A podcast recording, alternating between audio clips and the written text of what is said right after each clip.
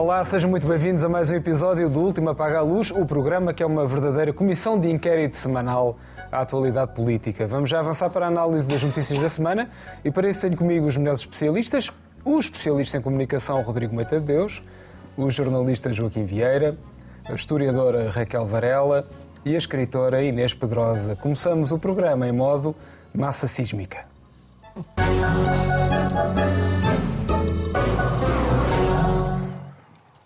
Vou confessar, no momento de escolhermos os temas da semana, instalou-se a dúvida. O terrível terremoto que provocou o caos na Turquia e na Síria dificilmente teria um ângulo de debate, dado o seu caráter natural e o fator distância, e, no entanto, é impossível não especularmos. E se acontecesse em Portugal?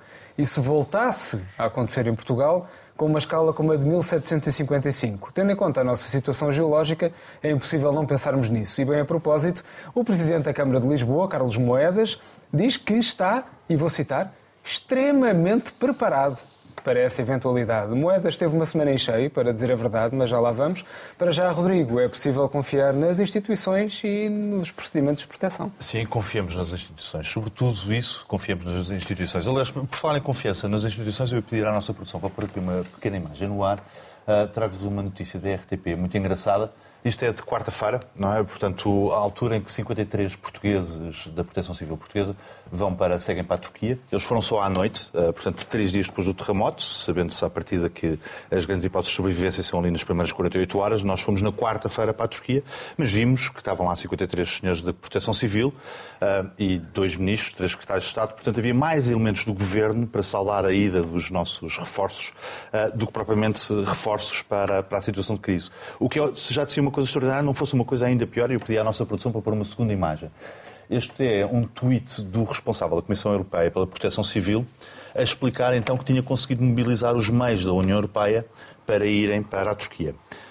Portanto, os homens portugueses que seguiram, homens e mulheres que seguiram para a Turquia, não vão pelo Estado português, vão ao abrigo do mecanismo de proteção civil da União Europeia, mas os nossos ministros é que estavam lá para saudar como se tivesse sido uma grande iniciativa portuguesa. Vão 72 horas depois, porque a Turquia pediu à União Europeia reforços, então a União Europeia perguntou a Portugal se queria mandar alguém, porque entretanto já tinham ido bombeiros de Albufeira, foi também um grupo do Porto de voluntários, aquela coisa à portuguesa. Portanto, se estivéssemos dependentes, ah, isto tudo isto com a União Europeia a pagar, evidentemente, não é? Com certeza que agora não há orçamento de Estado para acolher crises noutros países.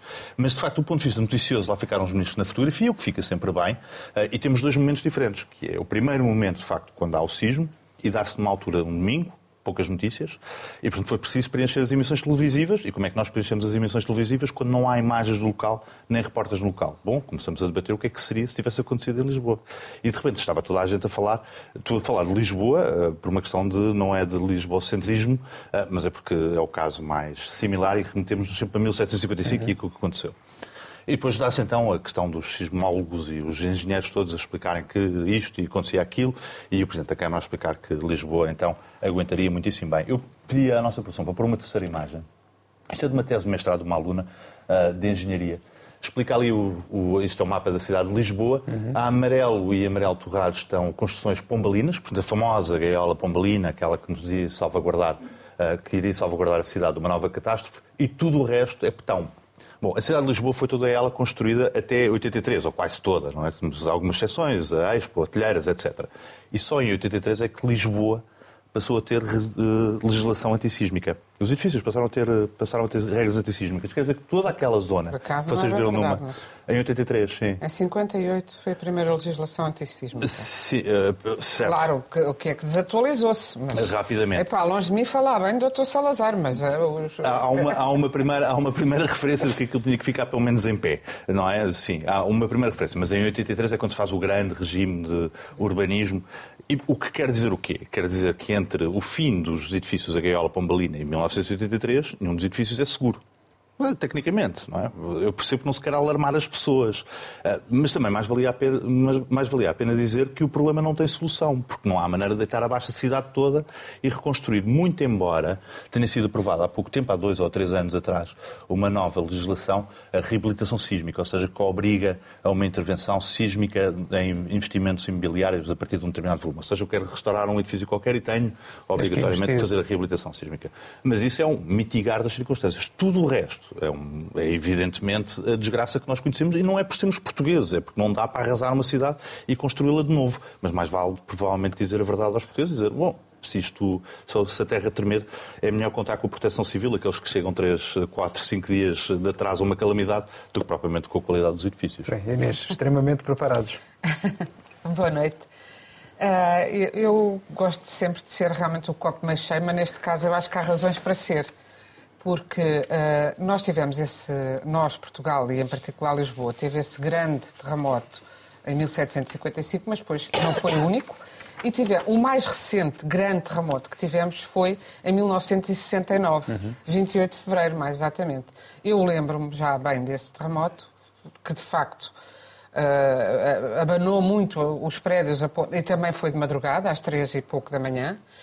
Uh, acordei com isso, toda a minha família acordou, caíram uh, móveis e, e partiu-se louça e veio tudo para a rua e os prédios abanaram e o certo é que Acho que morreram 13 pessoas no total desse terremoto e não caiu nenhum edifício. Portanto, ah, e esse terremoto era de, na escala de Richter de 7,9 e acho que este agora uh, é de 7,8. Uhum.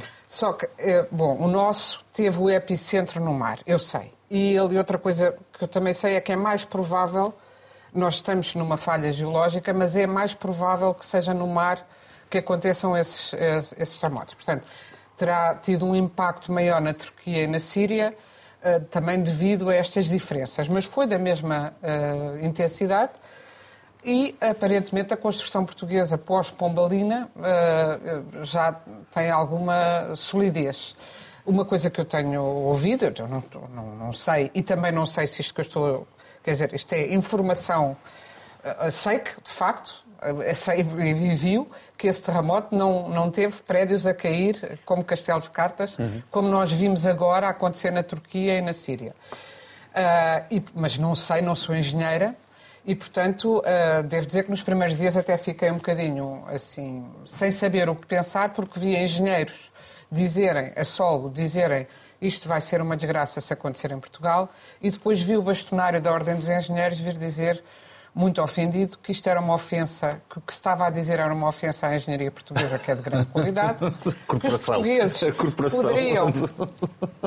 Sim, é a corporação, mas estava ofendidíssimo e dizer os portugueses podem, eu garanto-vos podem. Qual, qual das ordens? A dos técnicos ou a do. Porque eles a têm ordem duas, dos é? engenheiros. Não, depois há a dos engenheiros técnicos. Dos engenheiros também vi essa intervenção. Pronto. E fiquei mais descansada. e depois, e depois engenheiros técnicos. E, ele, uh, ele falou dessas lei, da lei, uh, particularmente da de 83. Depois fui investigar e vi que já havia, que sempre houve em Portugal, e por boas razões, preocupação sísmica. A seguir a Istambul, Lisboa é a capital mais provável de ter um, um terremoto e eu acho que temos que pensar a sério nisso. Quer dizer, dito isto, acho que corremos o sério risco de não. Uh, há quem pense, ah, tivemos em 69, agora vão passar mais de 200 anos, mas com as alterações climáticas estas coisas têm-se vindo a intensificar.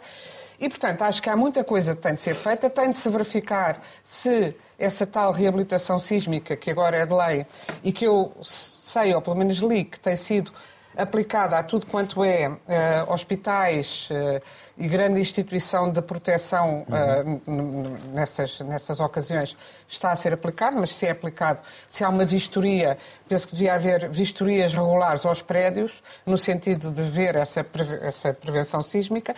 E outra coisa que se podia fazer, creio que não está a ser feita, é nas escolas educar desde cedo as crianças para o que é como reagir porque há coisas que, se po que podem salvar é, a vida. É feito, é feito. Acho que isso é feito. Uh, não sei se é feito, quer dizer, eu lembro-me eu lembro que passei por esse, por esse terremoto e não me lembro de na escola, penso que eu não, já agora, agora. Sim. na altura não era. Na altura, sim, mas também, quer dizer, não, não é uma coisa que, assim como uh, acho que as crianças deviam aprender a salvar vidas, e não sei se, se, isso acontece nas escolas hoje, aprender a fazer massagem cardíaca, aprender a, dar primeiros socorros, acho que são coisas muito importantes e que, e que nós todos devíamos uh, olhar, olha, sei lá, no site, fui ver o site da Cruz Vermelha que tem um kit de prevenção, para já uma malinha que se devia ter pronta para ocasiões destas, uh, para proteger a família toda com algumas coisas de que não nos lembramos, desde uma lanterna, uh, outras coisas, luvas, etc. E, e, e, depois, também o que se deve fazer, é, a tentação de fugirmos logo para a uhum. rua não é a melhor coisa, é melhor baixarmos, agacharmos, metermos debaixo das mesas, etc.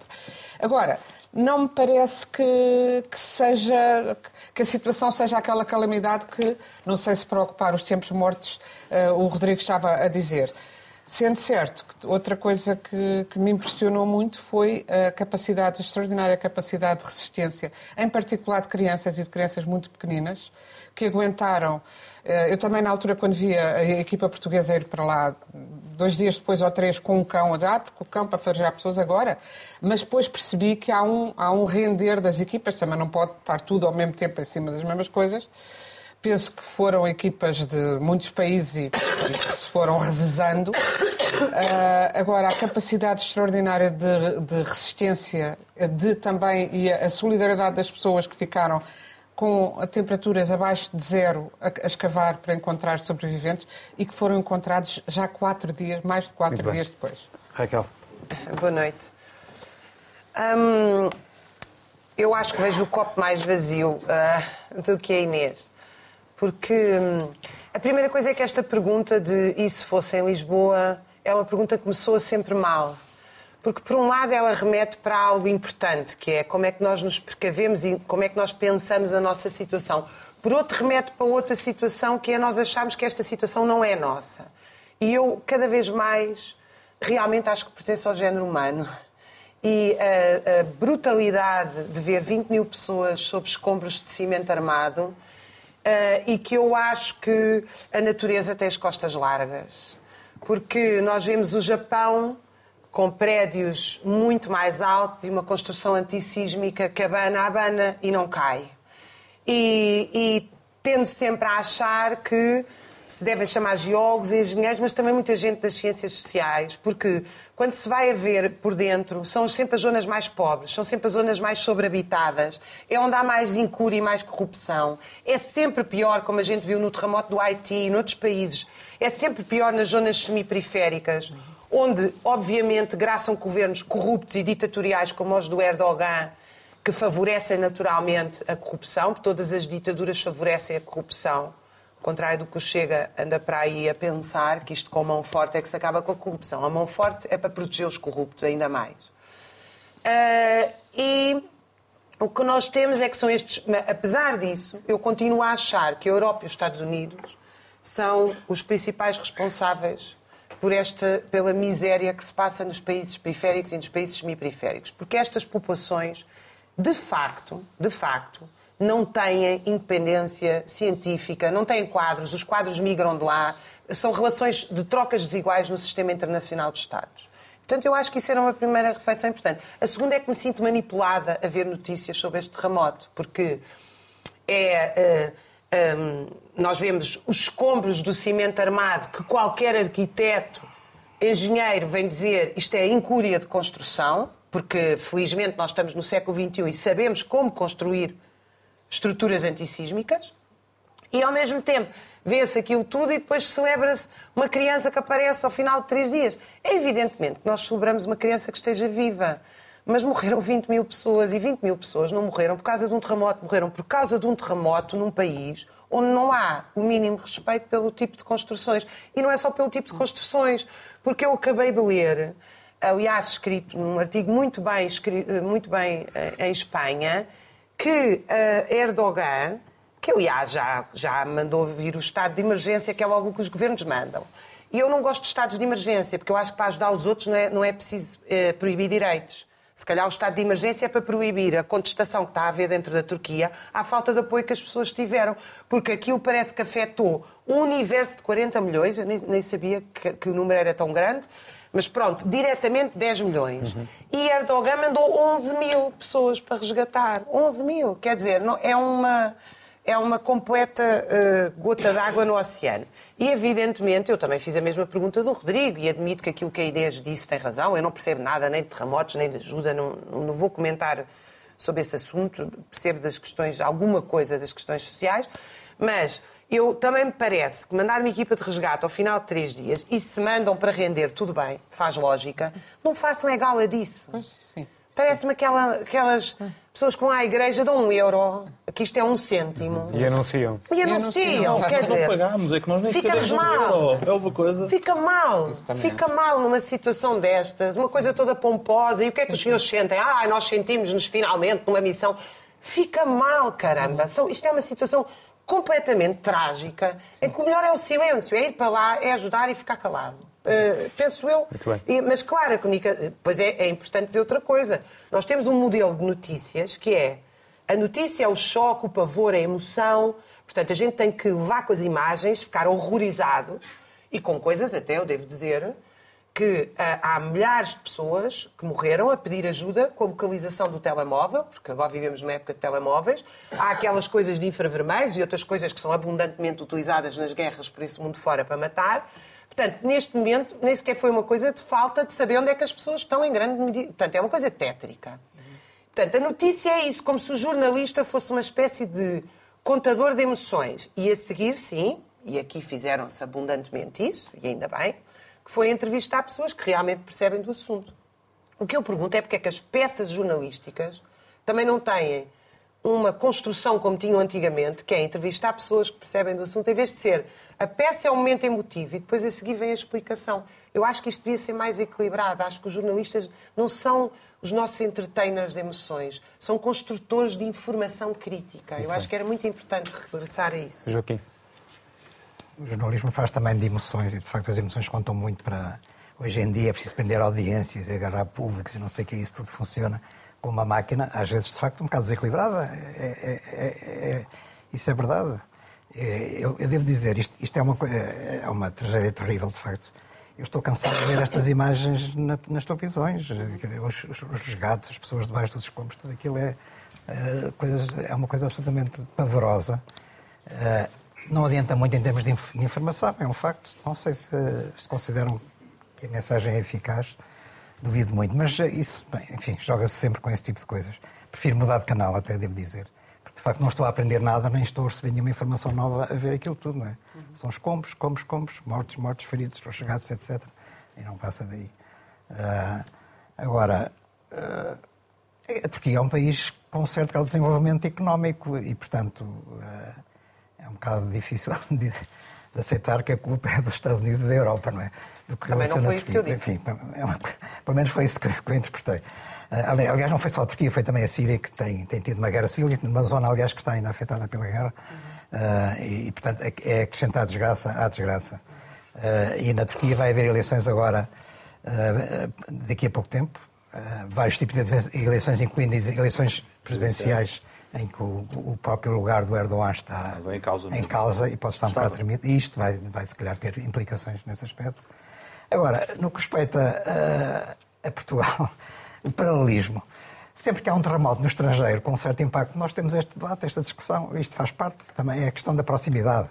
Eh, outra coisa que as televisões gostam muito e os jornais e os jornalistas é eh, arranjar sempre um elemento de proximidade. O que é que Portugal pode ter que ver com isto? Na- Nas primeiras horas e nos primeiros dias, É o número de mortos portugueses. abria-se a notícia de que não havia notícia, a embaixada confirmava que houvesse qualquer português que tive- É um clássico. tivesse, fosse vítima. Antes de se anunciar que aquilo já ia em 2 mil, 3 mil, 4 mil É um vítimas, isso já era eh, para noticiar mais tarde. O e mais importante era abrir um noticiário a dizer que não havia portugueses afetados. Mas eh, nós, na realidade, só podemos eh, avaliar se o corpo está meio cheio ou meio vazio se tivermos um terremoto de idêntica dimensão em- em Lisboa. É muito difícil de, de fazer contas e prever e dizer estamos bem preparados, estamos mal preparados. Só- se isso acontecer, então, nessa altura, teremos a resposta. Eh, antes, Mas há é coisas muito. que nós um- sabemos não, já, sim, mas um Por terremoto exemplo, é sempre muito Nós neste imprevisível. momento não conseguimos ir a uma urgência para tratar de uma gripe. E veio o Carlos Moedas dizer que estamos extremamente bem preparados para um terremoto. Isto é até... As gripes não são Mas isso é o que diz, é o que eu estou, eu estou a dizer. Carlos Moedas não pode dizer isso, porque Claro. ele não sabe, ele não tem a resposta. Nós temos, eh, no caso concreto de Lisboa, e portanto temos o padrão de comparação, que é sempre o terremoto de 1755, e portanto temos essa memória, que vai ficar para sempre eh, nos anais desta- da, da história desta cidade, como é, como é lógico. Ahm, se tivéssemos um, um terremoto uh, de, de, uma dimensão idêntica, não seria, de certeza, não seria o de 1969, que eu também vivi, aliás. Uhum. Foi um susto tremendo. Uh, Mas não parece, nenhum de vocês parece seria, ter vivido essa data. Seria, ou vivia com 1755 não cheguei a viver, por acaso. Mas, Mas 1969 vivi. E, e, acho que o grau de, de, de, destruição seria muito maior, porque embora houvesse de facto as tais as medidas de proteção sísmica. Uh, sim, mas tem muito a ver com a verticalidade ou a horizontalidade das ondas, com, com, das ondas sísmicas, não é? com o sítio onde é o, o epicentro e tudo isso. Um, as, as, medidas eram muito insuficientes na construção, já havia a gaiola pombalina referida pelo, pelo Rodrigo, era para combater o, os, os, os, futuros sismos e depois havia as tais medidas muito tímidas de 1958. De facto, só houve uma lei de 83, mas só, só se considera que a partir de 90 que ela tem aplicação efetiva. E porquê? Porque em 83 foram sendo construídos, de 83 a 90 mais ou menos, projetos que já estavam aprovados antes de prédio e, portanto, não, claro. não obedeciam a esses novos critérios da Lei de Proteção Sísmica. E, portanto, temos que só 32% das casas em Lisboa é que foram construídas de acordo com essas normas que, em teoria, uh, conseguem resistir melhor a um sismo. Mas o problema depois é também, lá está, é a fiscalização que não existe ou que não é eficaz. Podem dizer que os engenheiros assinam um termo de responsabilidade, a responsabilidade a dizer que aquele edifício está capacitado. E, e, basta esse papel e essa assinatura. Bom, se houver um grande terremoto, desaparece o papel, a assinatura, desaparece o engenheiro e, portanto, já não se consegue pedir responsabilidades a ninguém. A verdade é que não se vai fiscalizar de facto aquilo que está a acontecer.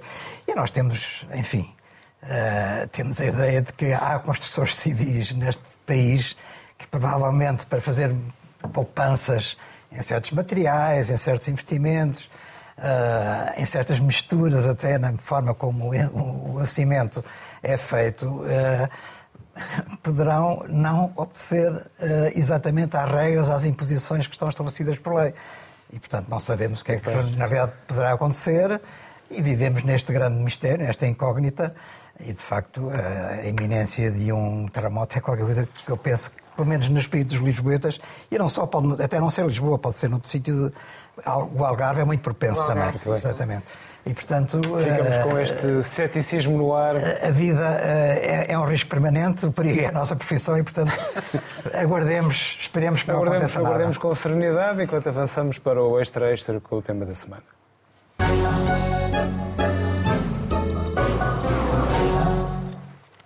Esta semana também se falou sobre uma tragédia local, no caso em Lisboa, mas com implicações nacionais. Falo do incêndio na zona da Moraria, que provocou duas vítimas mortais e vários feridos e que serviu de alerta para uma situação, não é sonho de mira, que encontramos imigrantes a viver em condições indignas. Carlos Moedas, mais uma vez, apontou o dedo às políticas de imigração do país, parecendo pôr pelo menos uma parte do ónus nas vítimas, e disse que só devemos aceitar quem tem garantido um contrato de trabalho. Outras figuras, como Luís Montenegro, usaram o chavão da integração e do perfil de imigrantes que devemos aceitar, falando no bem-estar, e vou citar, dos colaboradores do nosso desenvolvimento. Uma interessante formulação. Posto isto, este país não é para imigrantes, Joaquim. Bom, este país tem que ser para imigrantes forçosamente, eh, porque nós temos um problema, uma crise demográfica, e, portanto, se não tivermos imigrantes, este país, simplesmente, vai definhar vai bloquear, vai parar e vai quase deixar de existir. Portanto, nós de facto precisamos da imigração como de pão para a boca. Agora, a questão é saber como é que os imigrantes são recebidos, como é que são tratados, como é que são integrados na nossa sociedade e, portanto, isto aqui é que há muitas falhas. E mais uma, é a questão do racismo agora, que é muito premente, porque temos um partido na Assembleia da República, que é o terceiro partido mais representado, e que é claramente um partido racista e anti-imigração. E eu, sobre o que aconteceu agora, gostava de lembrar mais uma questão, que é a questão do Olhão, que é muito importante. Porque em Olhão houve um grupo de jovens, penso eu, que sem nenhuma razão, sem nenhuma justificação, deu a, a perseguir e espancar imigrantes, vindos também do, do, do, do Nepal, neste caso, não é? portanto, da, do Sudeste Asiático, do Sudeste, neste caso. Uh, isto é uma coisa que eu é, é, acho de uma gravidade extrema, que é, é, é, violência gratuita, tipo Laranja Mecânica, agora estou-me a lembrar de um caso concreto, um filme, que já é um filme clássico, uh, e que, não por acaso, aconteceu escassos dias, menos de uma semana depois de ter havido a convenção do Chega. Eu uh, relaciono uma coisa com outra. Portanto, isto é, estimula um certo tipo de atitude que as pessoas podem ter para com os imigrantes e, e sublinho aqui uh, o, o, papel muito positivo de Marcelo Rebelo de Sousa, Presidente da República, que foi ao Olhão e deu um abraço de solidariedade a esse imigrante. Mas, de facto, isto é um sinal terrível. Eu acho que isto representa, eu já disse aqui, defendi que nós temos um racismo estrutural na sociedade portuguesa. Às vezes, umas vezes pode estar mais oculto, outras não. Uh, outras vezes aflora com mais evidência. E eu acho que isto tem muito que ver com o nosso passado. Pode ser polémico o que eu vou dizer, mas tem a ver com o nosso passado imperial, com, com o facto de termos sido conquistadores. Fomos à nossa maneira, mas fomos também conquistadores, tivemos colónias, tratámos muito mal povos de outros continentes. Uh, e esta marca não desapareceu completamente da nossa psique coletiva uh, como povo, infelizmente. Uh, e está muito presente em muitas atitudes que nós temos no, no cotidiano, no dia a dia, embora depois isso seja dificilmente aferível em termos de estudos sociológicos e tudo isso, nem sempre se consegue perceber, mas eu, a ideia que eu tenho é que existe. Uh, e, portanto, nós temos um problema sobre o nosso relacionamento com, com os imigrantes e isso não está a melhorar. Uh, porque, uh, digamos assim, as, instituições que poderiam fazer o relacionamento com a comunidade imigrante estão bloqueadas, não funcionam, estão desprovidas de efetivos, estão desprovidas de meios de regulamentação de forma como devem atuar. Eu lembro concretamente do caso do CEF, que entrou em crise depois de, aliás, terem assassinado um imigrante. É? Portanto, mais uma vez, no, no aeroporto de Lisboa. Entrou em crise a, a, a tal ponto que isso causou prazo admissão do Ministro, da Administração Interna, eh, a própria reformulação da lei do CEF e, portanto, a decisão de extinguir o CEF para criar outra coisa, que, entretanto, não aconteceu. E, portanto, o CEF, neste momento, que é, digamos assim, a linha da frente na ligação, no contato com os imigrantes, vive num limbo, com falta de meios, falta de pessoal, falta de estrutura organizativa uh, e uh, todas as coisas bloqueiam no CEF. Quer dizer, o CEF não consegue eh, atender em tempo útil as pessoas, a emissão de vistos, autorização de residência e tudo isso. Toda a gente se queixa que passam horas, horas, dias e dias, não conseguem sequer contactar. Não é ser atendidos, é contactar anos. um balcão do CEF que não existe há anos. E, portanto, isto de facto eh, vai eh, criando um efeito de bola de neve e as situações vão-se vão -se, vão -se acumulando. outra coisa que não, não existe de forma eficaz é a Inspeção Geral do Trabalho e, portanto, isso tem que ver com o caso de Odmira, uhum. quer dizer, a fiscalização das condições de trabalho em que os imigrantes se encontram. Há muita, naturalmente, trabalho ilegal, economia paralela, uh, salários de miséria, uh, condições de vida totalmente insalubres e impensáveis. A história dos contentores, se calhar nem é o pior, uh, provavelmente vive-se mesmo assim. também é triste dizer isto, mas é capaz de viver, viver melhor nos contentores de Odmira do que nas casas da, da moraria, uhum. onde aconteceu este incêndio numa casa, num apartamento, em que não sei se era um T2 mínimo, as casas da moraria em si já não são grandes, mas viviam lá 22 imigrantes e, portanto, aqui eh, isto revela mais uma outra falha, que é qual é a autoridade que pode uh, regular e controlar estas situações. Não se pode entrar em casa das pessoas, é preciso respeitar a intimidade, portanto, este aqui é um problema mais complicado, mas são emitidas autorizações de residência, portanto, quem é que tem o registro das residências das pessoas? a Junta de Freguesia, o Governo, a ASAI que controla, a Câmara Municipal, provavelmente haveria um registro qualquer que indicava que 22 pessoas estavam a viver naquela casa. E ninguém confrontou esse, esse, esse documento para chegar a uma conclusão. Não, não pode ser. Há aqui qualquer, qualquer anomalia que não está certa e, portanto, é preciso atalhar este, este problema. Uh, e, portanto, há muitas uh, questões que têm que ver, de facto, com condições terríveis, perfeitamente miseráveis dos imigrantes, e, portanto, estão muito, é, é uma comunidade com muitas fragilidades, sujeita a muitos problemas, muitos riscos. Uh, provavelmente uh, qualquer coisa melhorou hoje com a aprovação na Assembleia da República, eu não sei ainda o que é que isso vai dar, não é? mas foram alteradas sem, uh, sem foram feitas sem alterações na lei do trabalho. em teoria, podem também ter por efeito melhorar a condição do trabalho imigrante incluindo os trabalhos das estafetas que andam a distribuir comida, que isso é um dos eh, das situações em que a exploração é maior e em que há menos direitos. Uh, e essas, são esse tipo de pessoas bem, vamos à nos servem Joaquim. em casa, que provavelmente vivem neste tipo de, situ- de, de, de, casas na moradia, sem nós termos a noção disso. Mas esta lei foi aprovada apenas com os votos do PS, portanto a oposição votou contra ou se absteve. Uh, não sei ainda que efeitos é que isso poderá ter. Enfim, eu acho que é positivo ter pensado em regular já esse trabalho. Os, os tribunais, a partir de agora, poderão, em teoria, considerar que é preciso existir um contrato de trabalho uh, nesse tipo de, de atividade. Uh, vamos ver se alguma coisa vai melhorar, Bem. mas de facto isto é um problema que tem que ser atacado. Raquel. Bom, hum, Carlos Moedas diz que é preciso um contrato de trabalho. Nós estamos oficialmente numa situação de quase pleno emprego e temos 44% de pobres oficialmente. Eu, ao contrário ali do Joaquim, não acho que a economia paralela é dos pobres, é mesmo de construções civis e, e muitas outras pessoas e não propriamente das pessoas pobres. Portanto, o facto de se ter um contrato de trabalho em Portugal não significa que se tem direito à habitação, à alimentação e a condições minimamente dignas de sobrevivência. E é preciso fazer as contas. Pois se as pessoas ganham 600 ou 700 euros e se 600 euros é o que custa um quarto mau para alugar em Lisboa, porque é esses os preços que se estão a praticar, como é que estas pessoas vão viver?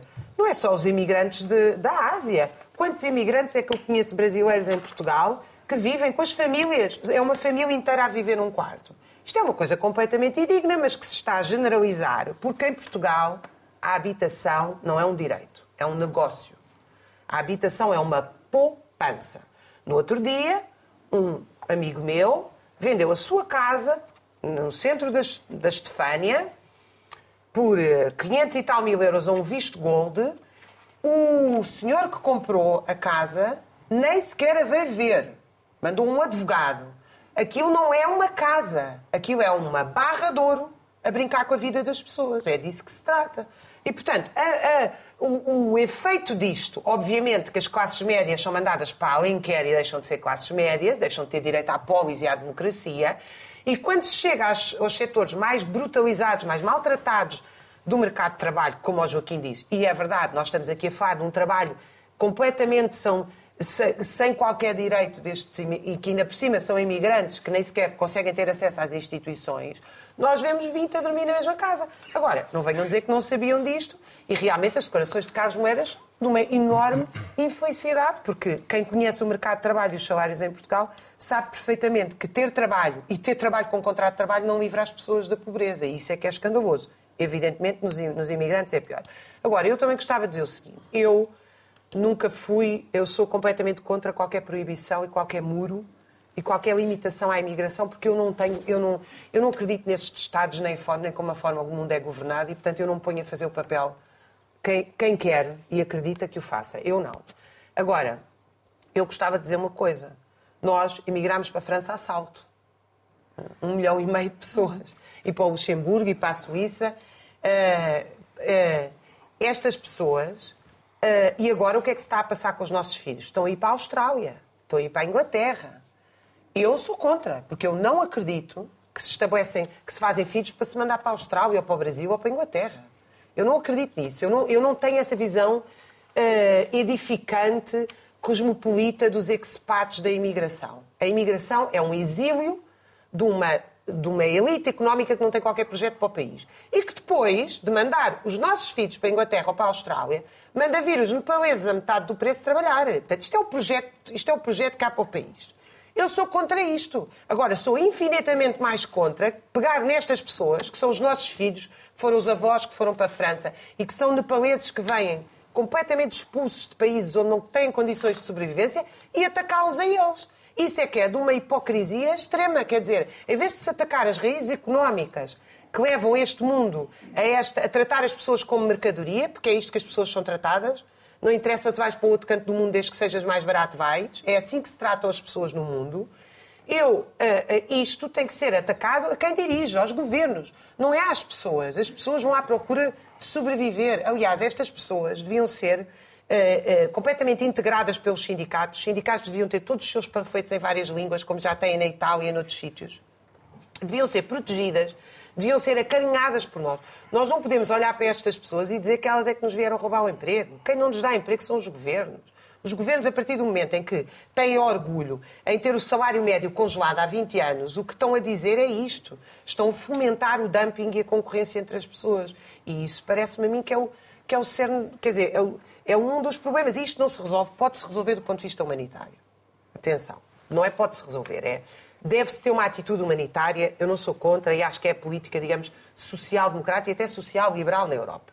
Os liberais na Europa são foda a imigração, precisam de força de trabalho, não é? Porque estejam preocupados com a vida dos imigrantes. Essa visão humanitária de direitos é, é correta, eu também a defendo, mas não é suficiente. É preciso organizar os imigrantes para que eles tenham melhores salários e melhores Muito condições bem. de trabalho.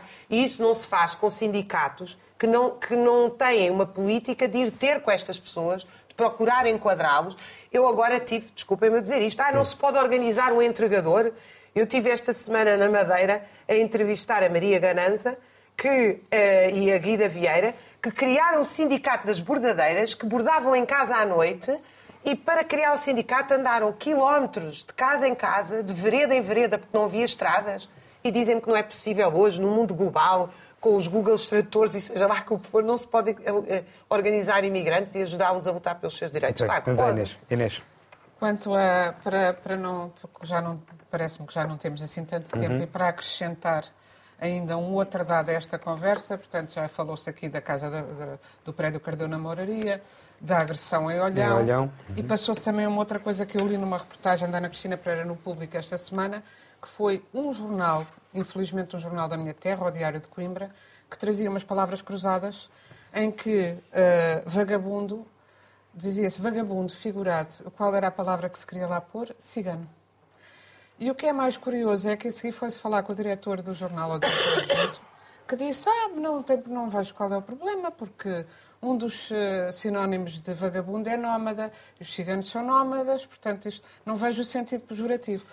Portanto, não só isto acontece, como depois alguém qualificado, que, é, que eu acho que o diretor do jornal só tinha uma coisa a dizer, é, vamos falar com o senhor que faz as palavras cruzadas, ou com a senhora, e explicar-lhe umas coisitas. Mas não, justificar isto dizendo não há nada de pejorativo, somos é, é nómadas, eh, os ciganos são nómadas, depois apareceram uh, várias associações nessa reportagem uh, de, de, de, ciganas a dizer que não é, cigano não é nómada, necessariamente, até muitos estão enraizados, e muitos querem se enraizar e não conseguem. E, portanto, há realmente o tal uh, racismo estrutural, xenofobia estrutural na sociedade portuguesa. Uh, eu, eu, percebo perfeitamente que Marcelo Rebelo de Sousa, cuja função em Portugal é, é também pôr água nas várias fervuras, diga temos de fazer qualquer coisa para que a xenofobia não apareça, mas o que ele, na verdade, está a fazer é tentar, e teve muito bem esta semana, uhum. eu quando é para elogiar também elogio, é esse dia do ano? Hã? É esse dia do ano? é esse dia do ano. Temos que assinalar. Até aqui um certo consenso à volta disso. Não, é evidentemente que ele representa o povo português e, portanto, ele mais do que ir dar o abraço ou agredido, ele foi pedir desculpa em nome do povo português porque aquilo não lhe podia ter acontecido. Isso eh, esteve muito bem ao fazer isso e fez uma outra coisa também ainda mais simbólica. Ele é professor de origem e deu uma aula numa escola de Olhão sobre estas questões. E acho que é uma coisa que ele pode fazer mais vezes. É, seriam umas ótimas presidências abertas de, Marcelo. Ele é muito bom uh, professor e, portanto, e, e uh, ser professor de antirracismo. Eu não gosto da palavra tolerância, mas professor de acolhimento, professor de, de, de, de, de integração, eh, isso acho, acho que fez muito bem. Uh, temos aqui um problema grave que começa. O que ela estava a dizer era bom com os sindicatos, mas para chegar aos sindicatos, estes homens teriam que ter algum trabalho minimamente um, uh, eh, palpável. Quer dizer, tem trabalho, mas não tem nenhuma espécie de contrato e, por alguma razão, o homem agredido em Olhão não fez queixa, foi assaltado e tudo, e não fez queixa porque, como não tem papéis, tem medo de ser deportado. Pois se eu, na minha existência burguesa, tenho, convivo diariamente com um caso de um jovem de 25 anos, americano, norte-americano, uh, portanto, não é um, nepal, um nepalês que está há um ano e meio em Portugal a tentar ter uma reunião com o CEF, porque cometeu o crime de se apaixonar por uma jovem portuguesa da idade dele, e ambos querem fazer esse crime, que é casar uma portuguesa com um americano. Não conseguem casar porque os documentos dele têm de ser verificados e ele não consegue ter uma reunião com o CEF porque não existem. E, portanto, já se casou a irmã dele nos Estados Unidos, ele gostaria muito de ter ido, mas não pôde, porque se sai já não entra. Uh, nem pode circular fora de Portugal e mesmo fora de, de, Portugal continental não se atreve, com medo de ser deportado e tem pesadelos constantes que está a ser deportado. E eu vou-lhe dizendo, os nepaleses estão na primeira linha do, do ser deportados ou maltratados e, portanto, não te preocupes, mas quer dizer, não se pode viver assim. Uh, e o CEF, que ia ser reestruturado, não foi, não sei o quê, mas nunca mais ouviu falar dele e eu só sei de histórias, histórias de gente que contrata advogados que passam manhã, tarde e noite para conseguir, às, às tantas da madrugada, uh, ver no inter, na internet, porque o telefone já não atendem, na internet acho que aparecem assim umas, umas vagas para reuniões daí a seis meses, uh, que, que, que, são, que não se percebe como é que aparecem, uhum. como é que desaparecem, não há nenhuma fila quer dizer, é que na saúde ainda há listas de espera e há coisas que mais ou menos se controlam. Aqui é o total. É, é uma coisa absolutamente impensável e eu acho que nós temos que fazer qualquer coisa, porque é daí que vem. As pessoas depois andam por cá completamente ilegais, assustadas, aterrorizadas, e estes que já vêm, muitas vezes, comprados com, com gente que lhes prometeu trabalhos que não têm, com dívidas, porque, por causa da viagem que fizeram. Uhum e não têm ninguém que os proteja. Portanto, isto é uma situação que, que tem que ser. Vamos ao, ao Rodrigo para concluir. Que o Governo tem que resolver rapidamente. Para, para concluirmos, é bom. Obrigadíssimo. Não, eu, Fica, começar com duas provocações. Esta, este vou, privilégio. Vou começar com, com duas provocações aqui à Raquel, só, só para dizer que os juízes de em Lisboa já acabaram há algum tempo. Um, e, e, mesmo assim mas os preços das casas não aumentam. Uh, mas, mas pronto, mas já não há. Portanto, nós podemos continuar a falar sobre os juízes de gold como responsáveis do, do, aumento do preço das casas, mas já, já acabou. Mas e segunda... tiveram, tiveram responsabilidade, Claro, com certeza, aliás, nota-se. Ou continuar a subir. Um, não baixar, os preços nem vão baixar. E, o, e o, segundo, o segundo aspecto é que o Código de Trabalho, que é aquele livrinho que existe, não é? Uh, antes de nós irmos para as manifestações. Há é uma coisa chamada Código de Trabalho. Patrões, é, é, é, aplicável, é aplicável a todos os trabalhadores, independentemente do país onde nasceram. Portanto, não é preciso fazer leis especiais para o trabalho dos imigrantes, porque elas existem. Aliás, existem, são aplicadas a portugueses, elas não são, elas não são específicas para portugueses, são aplicadas a todos os trabalhadores, que são, no caso, 473 mil dados do ano passado, dá 10% dos contribuintes líquidos, o que é um número absolutamente maravilhoso, extraordinário. Um, e é uma pena que a imigração se torne um tema fugindo à racionalidade, se torna um tema de ping-pong entre, entre a direita mais uh, Proleiteira.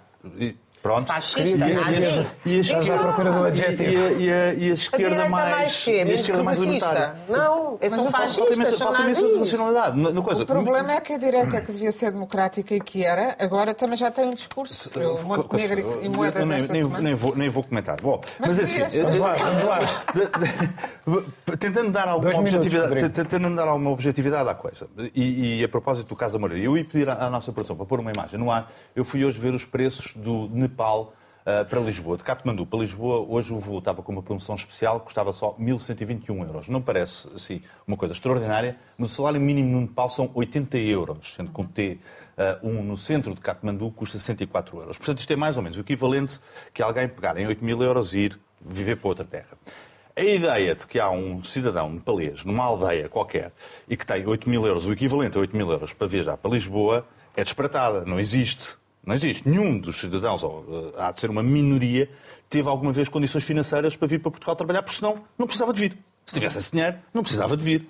O que quer dizer que todos estes cidadãos, e nós estamos a falar de cidadãos que não querem ficar aqui em Portugal, não querem ter uma residência fixa em Lisboa, não é para, ter, para constituir família, vêm cá trabalhar, ganhar dinheiro.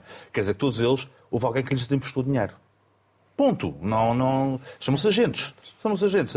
Angriação, que é o mercado onde o Estado devia estar. Aqui sim, o Estado português devia estar a fazer concorrência ah, aos privados. Aliás, devia ter um monopólio. Devia ter um monopólio de fazer esse agenciamento, trazê-los de lá para cá. Infelizmente, as nossas instituições não funcionam. Mas, voltando à questão, um cidadão qualquer, qualquer que venha para cá trabalhar, vem para cá ganhar dinheiro, poupar dinheiro e enviar para Katmandu. Katmandu, aos arredores de Katmandu. Portanto, perante duas opções, quer alugar uma casa barata, mesmo que existisse, não estou a dizer que exista, ou ficar numa casa com 15, ele vai ficar sempre numa casa com 15. Como qualquer trabalhador português hoje em dia nas obras, na Bélgica, em França ou na Holanda. Vão, com a vantagem que eles podem ir e vêm uma vez por mês, ficam em casas a viver em conjunto. É um problema? É. Não tem dignidade? Não. Estou a defender? Não estou. Estou a tentar ser realista. Realista. É, é, é um, daquelas coisas que faz falta ao debate. É realismo e objetividade. Portanto, o problema começa de base. Que é quando ele chega, um, tem uma dívida que é o equivalente a 8 mil euros, são 1.121 euros, pelo menos para pagar, não sabe falar a língua, portanto é despejado no aeroporto, alguém o vai buscar e alguém o enfia no quarto da moraria, que é provavelmente a solução mais barata, e não tem alternativa, sendo que o país tem emprego para ele. Isso é a história do plano de emprego, é porque o país tem trabalho para lhe dar. Tem trabalho para lhe dar. Gostava provavelmente muito menos ter um, um balcãozinho a dizer apoio ao imigrante no aeroporto. Uhum. Se, as instituições funcionassem, teria um balcão, dizer Welcome to Portugal ou Work in Portugal. Provavelmente não em português só, mas talvez em inglês também, em nepalês e em vários dialetos indianos. Posto, uhum. posto isto só para. Há um balcão desses para vender casas a chineses de meio milhão de euros no aeroporto. Posto isto, só, só, só para fechar, aquilo que Carlos Moedas. Eh, isto dá-nos duas alternativas. Ou nós fechamos a, quem tem contrato de trabalho, e assim sim preserva-se a dignidade, etc, etc, etc. O problema é que os serviços não funcionam. Lá está. Portanto, eu nunca. Um cidadão nepalês numa aldeia no Nepal não vai conseguir encontrar emprego em Portugal para vir e negociar um contrato de trabalho à distância. Portanto, isso não vai acontecer. Não vai acontecer. E, portanto, eu também sou humanista, prefiro que eles venham, mas prefiro ter o balcãozinho no aeroporto. Muito bem, é uma questão com certeza não vai ter solução tão rapidamente. Fechamos agora o último apaga a luz com o vídeo byte, neste caso, de imigração da jornada.